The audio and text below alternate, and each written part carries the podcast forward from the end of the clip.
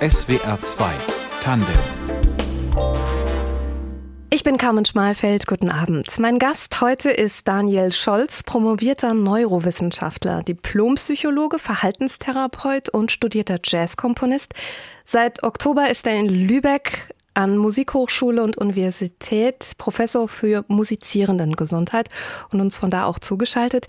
Hier liegt einmalig in Deutschland in Lübeck der Schwerpunkt auf der mentalen Gesundheit von Musikerinnen und Musikern. Herzlich willkommen, Daniel Scholz. Guten Abend, freue mich sehr. Sie machen jenseits Ihrer breiten akademischen Qualifikationen auch selbst Musik. Wenn Sie allein für sich Musik machen, wie fühlen Sie sich dann? Ja, es entspannt mich. Ich komme ziemlich gut in so einen Flow, also dass ich es einfach laufen lassen kann. Und es inspiriert mich, aber es ist auch gleichzeitig beruhigend. Also es hat unterschiedliche Effekte, je nach Stimmung und auch je nach Musik, die ich mache oder ob ich jetzt mich ganz gezielt für ein Konzert vorbereite. Das kann variieren. Aber meistens ist es schön und entspannt für mich. Und wenn Sie dann auf der Bühne stehen, vor Publikum spielen, ist das eine andere Situation?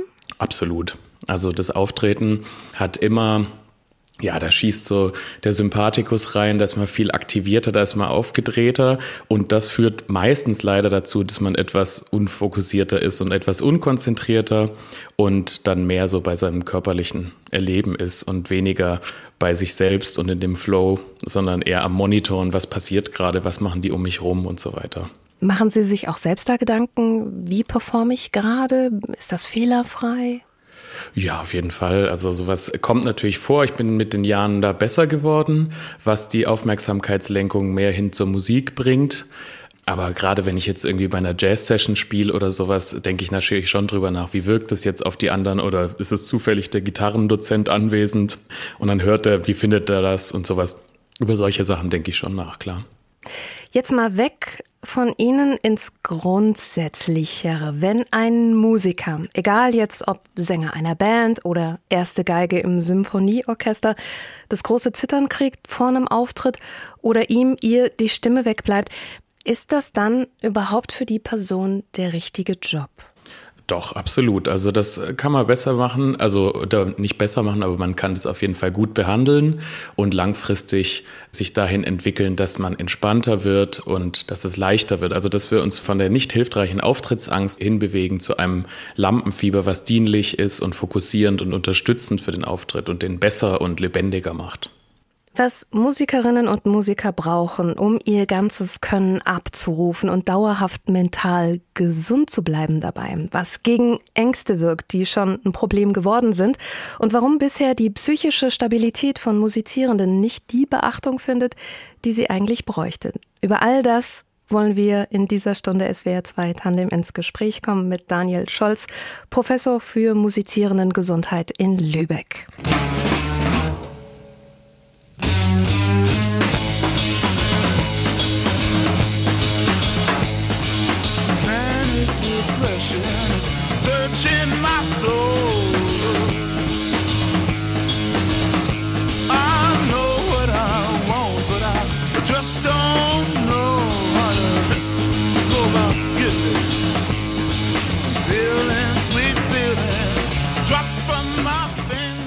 2 Tandem mit Daniel Scholz, Professor für musizierenden Gesundheit in Lübeck. Sie haben in dieser Stunde eine echte Doppelfunktion. Gesprächspartner und Musikauswahl, eben gehört.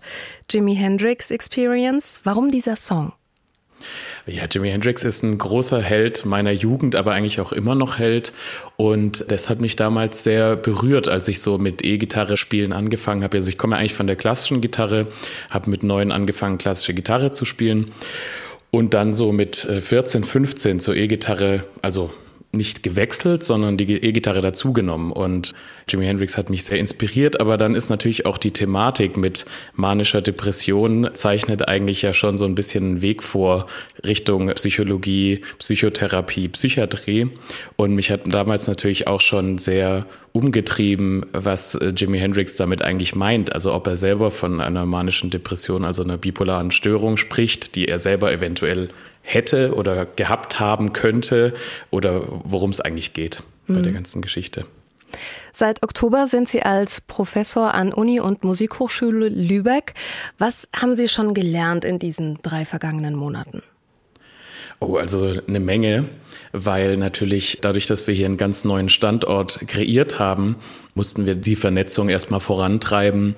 Und ich bin ja auch noch zum Teil dann wirklich in der Psychiatrie, wo ich PatientInnen sehe, die aber alle BerufsmusikerInnen sind ja, also da gab es ganz viel zu entdecken und da gibt es immer noch Sachen zu entdecken. Also ich bin immer noch in der Findungs- und Etablierungsphase und wir gründen ja auch gerade erst dieses neue Institut für musizierende Gesundheit eigentlich. Ein zentraler Teil Ihres Tuns ist eine Sprechstunde an der Musikhochschule für Studierende und Profimusikerinnen und Musiker aus der Region. Wer kommt da? Also aktuell kommen fast nur Studierende das hat aber einfach damit zu tun, dass es sich hier noch nicht rumgesprochen hat. Also es ist eigentlich ein Angebot für den gesamten norddeutschen Raum.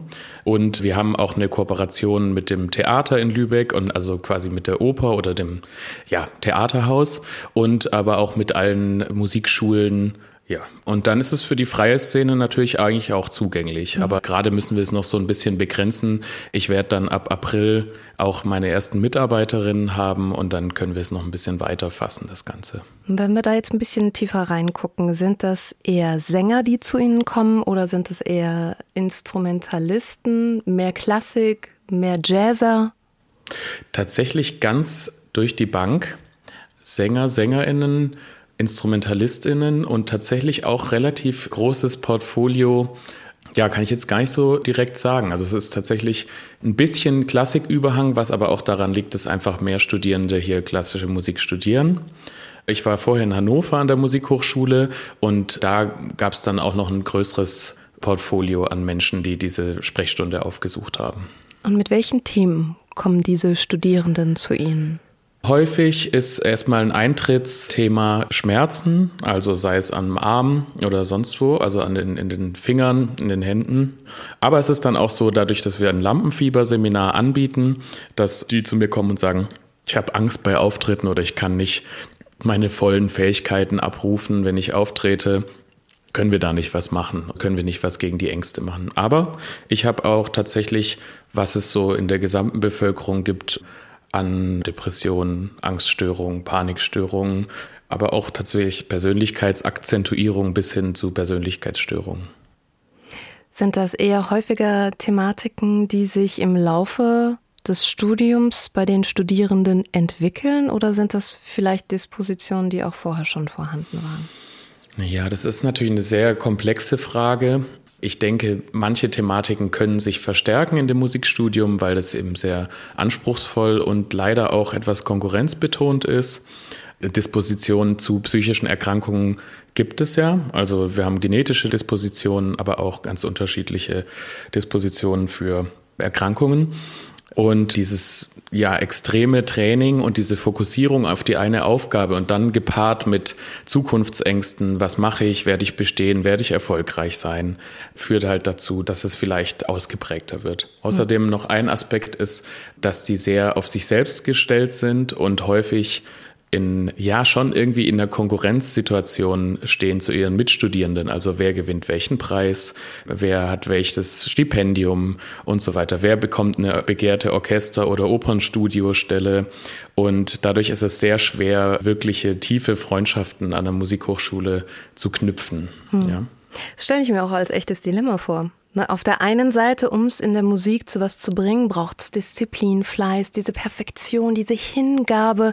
Es geht schon sehr früh auch um Auslese, um Konkurrenz, auch wie Sie eben schon gesagt haben. Egal ob bei Bands oder um im Orchester aufgenommen zu werden. Wie kann man sich da mental stärken, wenn es einfach ums Gewinnen ja geht von vornherein? Ja, also das ist natürlich ein bisschen unterschiedlich, ob Sie jetzt um eine Orchesterstelle konkurrieren in der wirklich eigenen Fachgruppe oder ob sie ein Ensemble gründen, ob sie jetzt Kammermusik zusammen machen oder ob sie eine Band gründen. Den Spielerinnen eines Kammermusikensembles oder einer Band, den muss natürlich sehr früh klar werden, dass das nur als Team funktioniert und dass sie sich besser gegenseitig unterstützen, weil sie mit diesen Menschen sehr, sehr viel Zeit verbringen werden und auch ihre Zukunft planen werden. Und deshalb rate ich da auch immer, dass man frühzeitig danach guckt mit sympathischen, angenehmen Menschen, mit denen man auch gut Zeit verbringen kann und die sich rauszusuchen und weniger darauf zu gehen, ob die jetzt alle Turbo-Stipendiaten mit Höchstperformance-Auszeichnungen sind, sondern eher danach zu gehen, dass die zwischenmenschlichen Aspekte stimmen.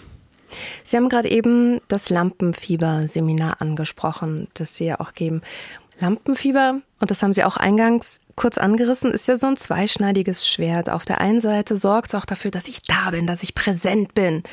Und auf der anderen Seite kann das aber auch irgendwann mal kippen und zu einem Auftrittshemmnis werden. Warum kippt das bei so vielen? Hm, ähm, ja, also die, es geht viel um diese objektive Selbstaufmerksamkeit, ja, also drüber nachzudenken, was ich vorhin auch beschrieben habe. Ich stehe bei der Jazz-Session und fange an, drüber nachzudenken, was der Gitarrendozent jetzt von meinem Spiel hält gerade. Dann gehe ich aus mir raus und gucke eigentlich häufig auf so defizitäre Aspekte. Und das ist natürlich generell in der musikalischen Ausbildung so, dass wir leider größtenteils erstmal auf Defizite gucken. Da versuche ich meinen Studierenden immer klarzumachen, dass sie schon wahnsinnig viel können. Also Musikstudierende und Musikerinnen bringen extrem viel Ressourcen mit weil sie so ein jahrelanges spezifisches Training genossen haben. Und wir schrauben eigentlich nur noch an so kleinen Details rum, auch an der Musikhochschule. Und ich versuche den Fokus wieder mehr zum Publikum zurückzulenken. Ja? Also, dass die Spielenden wissen, okay, wir untereinander merken vielleicht diese kleinen Fehler, aber das Publikum registriert die gar nicht. Und vor allem das Publikum kommt mit dem Wunsch in ein Konzert, die Auftretenden gut zu finden und die zu bewundern und die zu feiern und nicht die auseinanderzunehmen und auseinanderzuklamüsern. Und da braucht es eine Fokusveränderung. Wir tauchen gleich zusammen ein bisschen tiefer in die Dynamiken zwischen Musikeralltag und mentaler Gesundheit der Musiker ein. Vorher Ihr nächster Musikwunsch, eigene Musik von Ihnen. Dash 2 bei Anruf Dash. Was ist das für eine Formation und was ist das für ein Song? Das ist ein guter Freund und Kollege von mir, Daniel Schröder heißt der, der Kontrabassklarinette und Bassklarinette spielt und auch dieses Stück geschrieben hat. Und der hat mich dazugeholt, deshalb heißt es auch Dash 2, also Daniel Schröder, Daniel Scholz. Und wir haben dann noch einen dritten Mann ins Trio geholt, unseren Drummer Jonas Pürzer. Ja, das ist ein, würde ich mal sagen, Avantgarde, Jazz, Rock, Ensemble. Und witzigerweise, das Stück, das Sie jetzt ausgesucht haben, das basiert auf meiner Telefonnummer. Ja, also es hat so musikalische Parameter und auf der sogenannten Dash-Pentatonik, nämlich D-A-S-C-H. Genau, daraus besteht dieses Stück.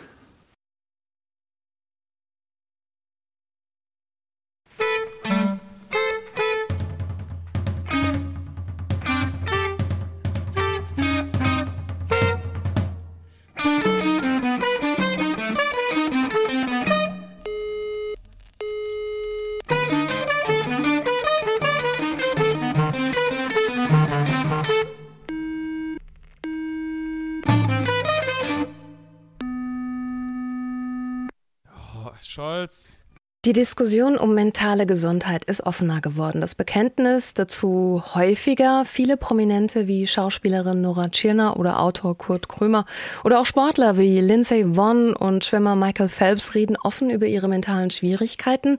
Das gilt auch für einige Popmusiker wie Adele oder Justin Bieber. Zu Gast heute in SWR 2 Tandem ist Daniel Scholz, Professor für musizierenden Gesundheit in Lübeck. Wie ist das in der klassischen Musik? Musik? Ja, in der klassischen Musik ist leider das Tabu noch größer, aber ich habe auch den Eindruck, dass es sich mehr öffnet. Und da ist natürlich die Schaffung meiner Stelle auch ein Symbol in die Richtung, ja, dass wir das enttabuisieren und das öffnen und mehr darüber gesprochen wird. Ja, und das, äh, zur Zeit bekommen ich und auch dieses Institut und die Musikhochschule Lübeck recht viel mediale Aufmerksamkeit und ich denke, wir tragen da auch schon ein bisschen dazu bei, dass wir das öffnen und mehr zulassen über mentale Gesundheit zu sprechen. Was glauben Sie, woran liegt das, dass die klassische Musik, wenn wir das jetzt mal so verallgemeinern, dass die sich damit so schwer tut mit diesem Thema? Früher wurde wirklich propagiert, man braucht Nerven wie Drahtseile, sonst ist man nicht gemacht für diesen Job und für diese Anspannung und diesen Druck, der eben auch zum Teil entsteht, dadurch, dass man auf einen Punkt genau abliefern soll und eben sehr genau abgleichen soll, Also häufig ist es ja in erster Linie Reproduktion, die da getätigt wird. Und wenn dann das Stück in der optimalen Einspielung von Brendel als Vergleich herliegt, ist es natürlich sehr schwierig, dagegen Bestand zu haben und dagegen nicht, sage ich jetzt mal, bös abzustinken oder sowas, ja, sondern möglichst perfekt das abzuliefern. Und da ist es eigentlich nicht gewünscht, dass Leute sagen, ja, es fällt mir schwer und es ist nicht leicht und unter Druck habe ich eher noch größere Schwierigkeiten, das so abzuliefern, wie es gewünscht ist. Mhm. Sie hatten eben gesagt, dass Musikerinnen und Musiker, die zu Ihnen kommen, oft auch eher erstmal mit körperlichen Belastungen aufschlagen. Wie oft finden Sie dann hinter diesen körperlichen Symptomen eine psychische Ursache? Eine rein psychische, würde ich sagen, ist schwieriger zu finden, aber eine psychische Begleitsymptomatik gibt es eigentlich fast immer. Also es ist einfach die körperliche Ursache erstmal leichter zu kommunizieren und das ist immer noch niederschwelliger zu sagen, mein Arm schmerzt oder meine Hand tut weh, als zu sagen, ich glaube, ich habe übermäßige Ängste oder ich bin so häufig traurig in letzter Zeit oder ich komme so schwer aus dem Bett und habe solche Antriebsschwierigkeiten. Dazu kommt auch noch, dass insgesamt Menschen häufig erstmal lernen müssen zu benennen, was in ihnen vorgeht und was sie für Emotionen haben und dass sie damit schon ganz große Schwierigkeiten haben. Also dass es ganz häufig gar nicht so klar ist, ist es eine Traurigkeit oder bei einer Depression oder bei einer schweren Depression kann es ja auch sein, ich fühle mich total leer und es ist alles ganz schwarz und aussichtslos, aber ich bin trotzdem eigentlich nicht traurig, sondern ich fühle mich nur leer und unmotiviert oder uninspiriert. Und da gibt es eben unterschiedliche Komponenten und da muss man eigentlich auch erstmal hinspüren lernen und das dann auch ausdrücken lernen können. Wie ist das mit der Stimme? Also die Stimme ist ja was, was ganz Sensibles und da hört man dann öfter von Erkältungen, wenn Sängerinnen oder Sänger nicht auftreten können. Wie viel Psyche steckt in der Stimme? Ah, ich glaube eine Menge. Also weil bei der Stimme ist es ja auch relativ deutlich zu hören, ob jemand aufgeregt ist. Also dann hat man größeres Zittern oder hat vielleicht ein ausgeprägteres Vibrato. Und wenn die Stimme so belegt ist, ist es, glaube ich, relativ häufig und dann auch diese ganze Ängste, ob man jetzt erkältet werden könnte oder ob man sich einen Husten einfängt und so. Da ist, glaube ich, schon auch viel psychosomatische Begleitsymptomatik dabei. Im Pop ist es ja auch öfter jetzt in letzter Zeit zu hören, dass Stars Tourneen verschieben wegen psychischer Probleme. Aber leisten können sich das ja eigentlich nur die ganz Großen, oder? Also liegt dieses Zögern, sich zu Schwächen zu bekennen, auch so ein bisschen daran, dass Musikerleben doch auch oft prekär sind und man sich einfach nicht leisten kann, als nicht belastbar eingestuft zu werden? Absolut. Also genau, die ganz Großen, die haben eine andere Infrastruktur, die haben natürlich auch andere Rücklagen. Und von Seiten des Managements oder des Labels kann das abgefangen werden. Zum Teil, da gibt es ja dann auch Versicherungen und Rückversicherungen und alle solche Sachen für. Aber wenn Sie jetzt Solo-Selbstständiger, das Unwort des Jahres 2020, glaube ich, oder 21 sind und Existenzängste haben und wie jetzt das mit Corona einfach war, dass einfach ihre ganzen Einkünfte im Prinzip wegbrechen, weil sie vornehmlich vom Touren und vom Auftreten leben, und dann sagen, ich muss jetzt alles auf Online-Unterricht umstellen und das wird mir eventuell zu viel oder es wird mir zu anstrengend, das geht dann nicht, sondern da müssen sie gucken, dass sie das Geld reinkriegen, ja, und dass sie von was leben können. Mhm. Kommen wir nochmal zur Klassik und zu größeren Formationen. Gerade Orchester sind ja absolut komplexe Gebilde, wo Konflikte oder Belastungen dazukommen, weil Menschen auf engstem Raum auch sehr viel Zeit miteinander verbringen, Höchstleistungen bringen, extrem voneinander abhängig sind, permanent miteinander in Konkurrenz stehen. Müsste es nicht zumindest bei Staatsorchestern überall feste institutionalisierte Ansprechpartner für psychische Probleme geben? Das wäre natürlich total wünschenswert, ne? weil Sie haben es ja schon genauso gesagt, es ist ein extrem komplexes Gruppengefüge mit ganz viel feiner Beobachtung untereinander und dann von außen Orchestermanagement, Dirigent und so weiter, musikalischer Direktor und dann auch diese hierarchischen Gefüge, wer macht was, wer hat was zu tun und dann beäugt man sich gegenseitig und das ist schon sehr, sehr komplex. Und trotzdem ist es ja, und das ist generell, glaube ich, das Problem beim Musizieren ist, dann häufig das Musizieren so eine große Selbstwertquelle, dass die Musizierenden häufig vergessen, dass die auch noch darüber hinaus natürlich Menschen und tolle Menschen und tolle Väter und Mütter und so weiter sind, ja, und ganz viele zusätzliche Fähigkeiten haben, die dann eventuell gar nicht gesehen werden, wenn das Spielerische gerade nicht so läuft. Und das wäre natürlich absolut wünschenswert. Also ich weiß, dass es so in einem Physiotherapiebereich schon mehr so ist, dass die großen Orchester dann ein Physiotherapeutinnen-Team haben oder vielleicht auch einen Arzt, mit dem sie im Vertrauensverhältnis sind. Aber ja, psychotherapeutische Stellen sind, glaube ich, noch nicht etabliert. Wie würden Sie ein mental stabiles Orchester aufbauen?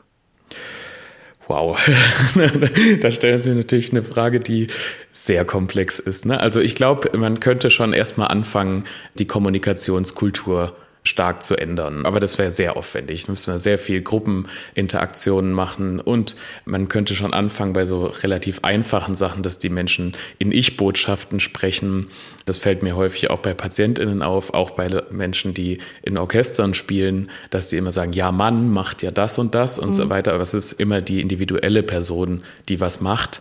Und da könnte man schon mal ansetzen dann würde ich tatsächlich irgendwie ein Sportprogramm etablieren, also moderater Ausdauersport.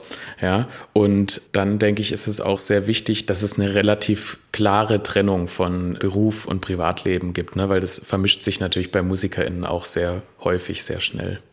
Wir hören jetzt in SWR 2 Tandem zusammen mit Ihnen Ihren nächsten Musikwunsch von, es ist eine türkische Sängerin.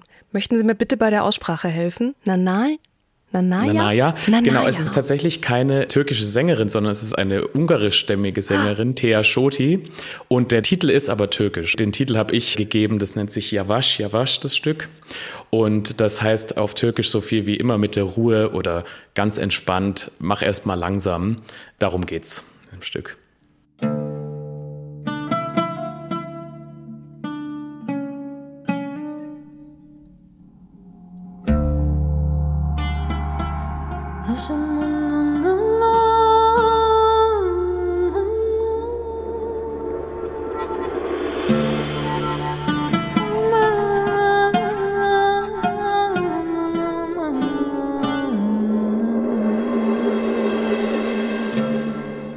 Daniel Scholz, heute zu Gast in SWR 2 Tandem. Sie sind unter anderem Professor für musizierenden Gesundheit, haben ein Diplom als Psychologe und sind studierter Jazzkomponist, wurden 1983 in Tübingen geboren.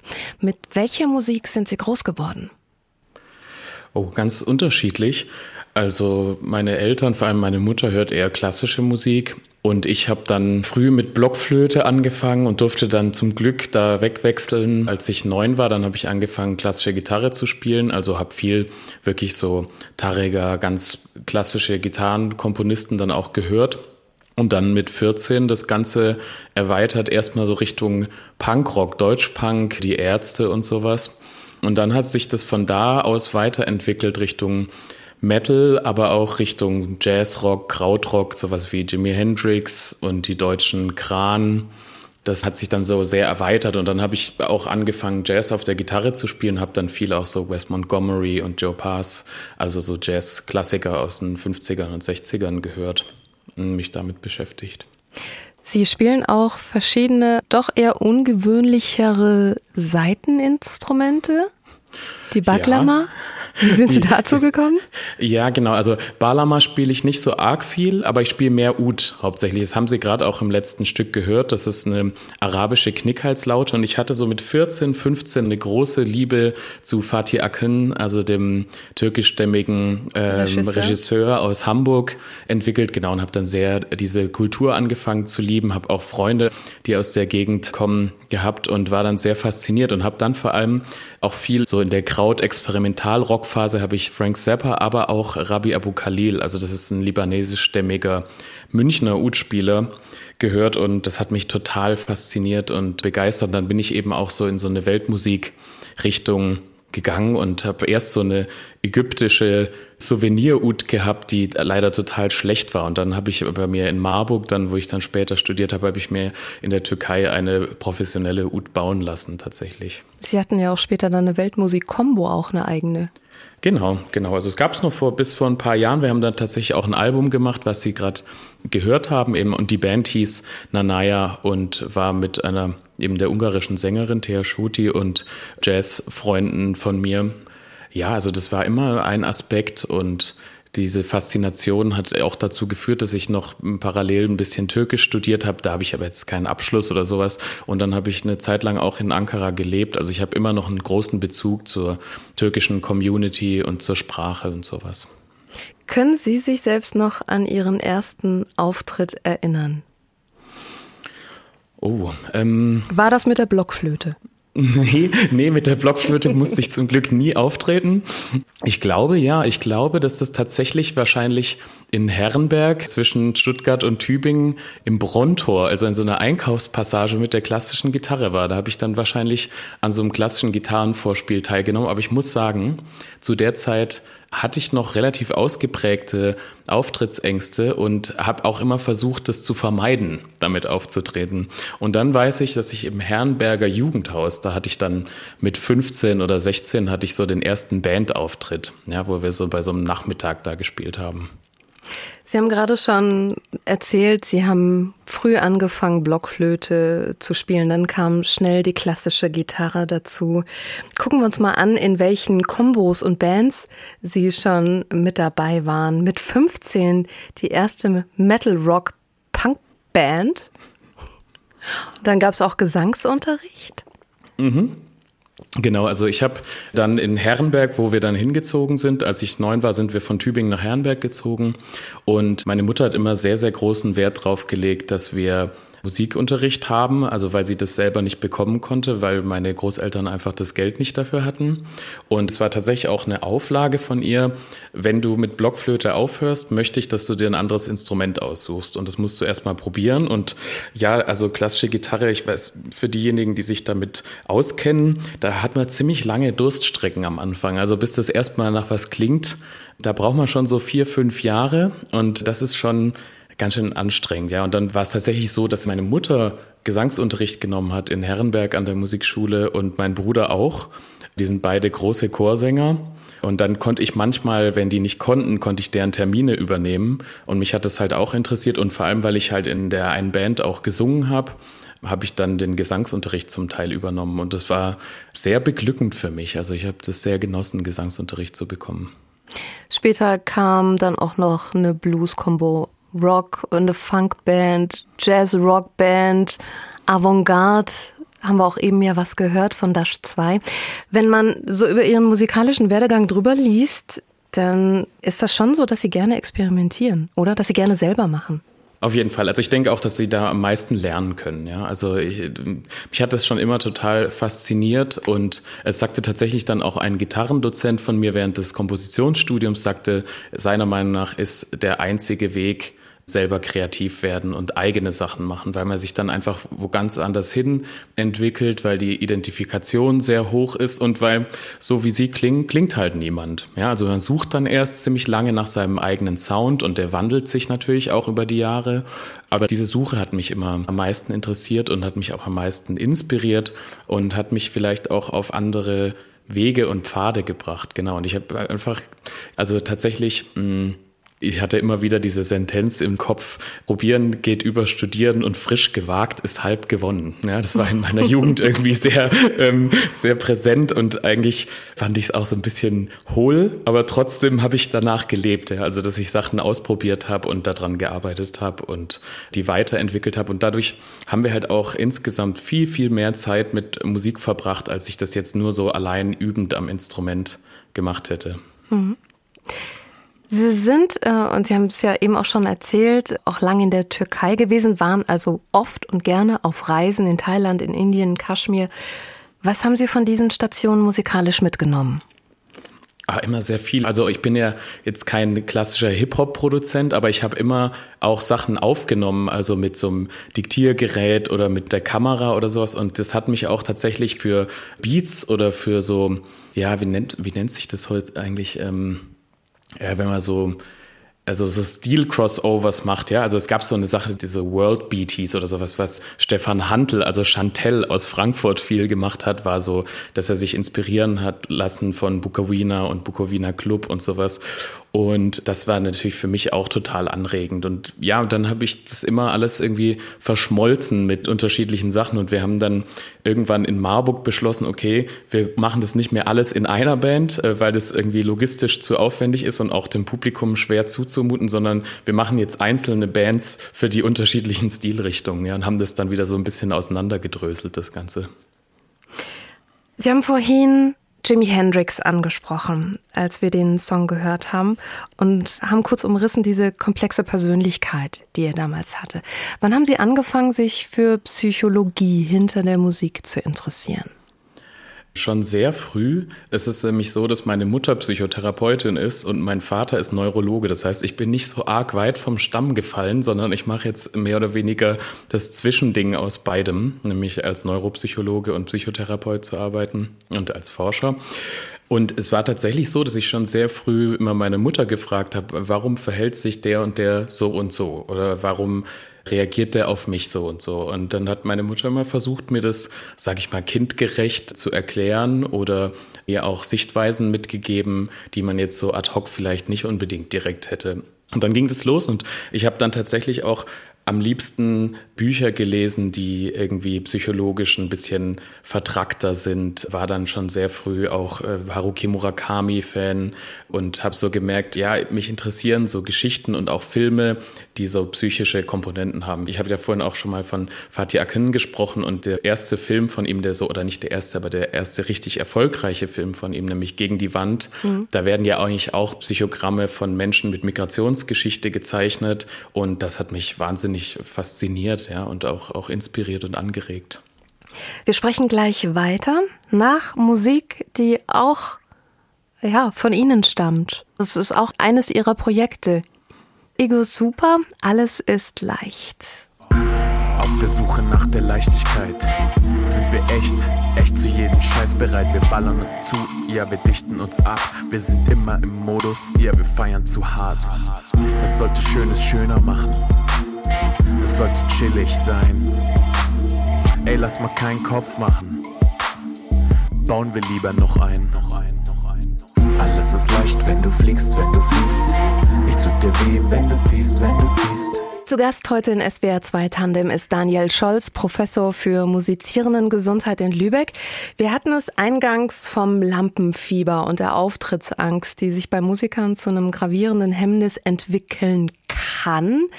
Nur die taucht ja auch irgendwie so jenseits der Profimusik in ganz vielen Formen und Facetten auf. Also sei es, wenn wir ein Schulreferat halten müssen oder äh, bei der Arbeit ein Projekt vorstellen, bei Vorstellungsgesprächen, Gehandelsverhandlungen. Was sagen Sie, neigen wir generell dazu, uns zu sehr unter Druck zu setzen? Ja, unter Druck zu setzen auf jeden Fall und dann die soziale Evaluation ist natürlich extrem wichtig für uns. Also wir wollen gerne im guten Kontakt mit unserem Gegenüber sein. Wir wollen gerne gut gefunden werden und denken dann sehr, sehr drüber nach, ob die Person gegenüber das hören möchte. Und insbesondere leider Frauen sind vornehmlich dazu erzogen, nicht für sich zu viel zu wollen, weil Sie gerade die Gehaltsverhandlungen angesprochen haben. Das sage ich immer wieder Freundinnen und auch Studentinnen von mir, fordert was. Ja, also stellt Ansprüche und verkauft euch nicht unter Wert. Und das ist dann umso schwieriger, wenn sie halt erstmal einsteigen mit, ich darf doch nichts für mich verlangen, ich darf nicht so sehr im Mittelpunkt stehen, ich darf nicht für mich einstehen und das muss man dann üben. Und genauso ist, ich darf mich zeigen, ich darf mich präsentieren und ich darf Aufmerksamkeit bekommen und vielleicht darf ich sogar Aufmerksamkeit genießen. Wie kann ich sowas üben? Äh, üben, üben, üben, üben. Wie mein erster E-Gitarrenlehrer gesagt hat, nicht zur Strafe, nur zur Übung. Fand ich immer total gut. Wirklich machen. Also es ist genauso wie die Expositionsbehandlung gegen Lampenfieber auch machen, heißt auftreten. Oder wenn Sie Angst vor Vorträgen haben, dann müssen Sie Vorträge zusagen und die machen. Ja? Und wenn Sie Angst vor Radiosendungen haben, dann müssen Sie die Radiosendungen zusagen und äh, da mit den Menschen sprechen und sich dem stellen, dass Sie vielleicht denken, ah, ich klinge immer auf Band dann doch so anders, als ich das in meinem Kopf, also in meiner Knochenleitungsstimme höre. Und dann müssen Sie sich dem stellen und das aushalten. Also ich bin auch wieder, obwohl ich jetzt doch schon sehr viel Aufnahmeerfahrung habe und bin ich immer wieder erstaunt, wie meine Stimme dann doch klingt. Ja, also das ist zum Beispiel so ein Aspekt, aber dem müssen Sie sich einfach stellen, immer wieder machen. Gibt es vielleicht sonst noch was, was Sie uns Nützliches, Hilfreiches an die Hand geben können für unsere Alltagsauftritte? Ja, erstmal drüber nachdenken, sind die Gedanken, die da kommen, sind es hilfreiche Gedanken? Und meistens sind es keine hilfreichen Gedanken. Ja, meistens kommt dann sowas, bin ich gut genug, reich ich, bin ich interessant genug, bin ich witzig genug und so weiter. Und das sind alles keine hilfreichen Gedanken oder so Katastrophenbefürchtungen. Das wird bestimmt schief gehen. Ich werde mich total blamieren und so weiter. Das ist alles nicht hilfreich. Und dann können Sie gucken, wie oft habe ich eigentlich so einen selbstabwertenden beziehungsweise nicht hilfreichen Gedanken? Können Sie eine Strichliste drüber führen? Und dann müssen Sie, das muss man leider sehr viel länger üben, versuchen, diese nicht hilfreichen Gedanken durch hilfreiche Gedanken ersetzen. Zum Beispiel, wenn ich jetzt Angst habe, davor mit Ihnen zu sprechen und mit dem SWR 2 zu sprechen, dann sage ich mir, nein, das wird bestimmt ganz toll und insbesondere meine Mutter wird sich sehr, sehr freuen darüber. Und dann male ich mir schöne Gedanken dazu aus und Sachen, die hilfreich sind und dass ich denke, ah, ist doch toll, dass ich das gemacht habe und das ist toll, dass ich meine Musik zeigen konnte. Und vielleicht habe ich die in einer größeren Hörerschaft so nahegebracht, anstelle das dann nicht zu machen und zu sagen, ja, äh, ist mir vielleicht ein bisschen zu unangenehm, deshalb drücke ich mich drum. Also vermeiden hilft nie. Und das war ja auch wirklich ein sehr schönes Gespräch. In SWR 2 Tandem heute mit Daniel Sebastian Scholz, Musiker und Professor für musizierenden Gesundheit. Herzlichen Dank für das Gespräch und Ihre Musikauswahl. Ich danke Ihnen ganz herzlich. Es hat mir großen Spaß gemacht. Jederzeit gerne wieder. Redaktion der Sendung Martina Kügel. Ich bin Carmen Schmalfeld. Ihnen vielen Dank für Ihr Interesse und Ihre Zeit.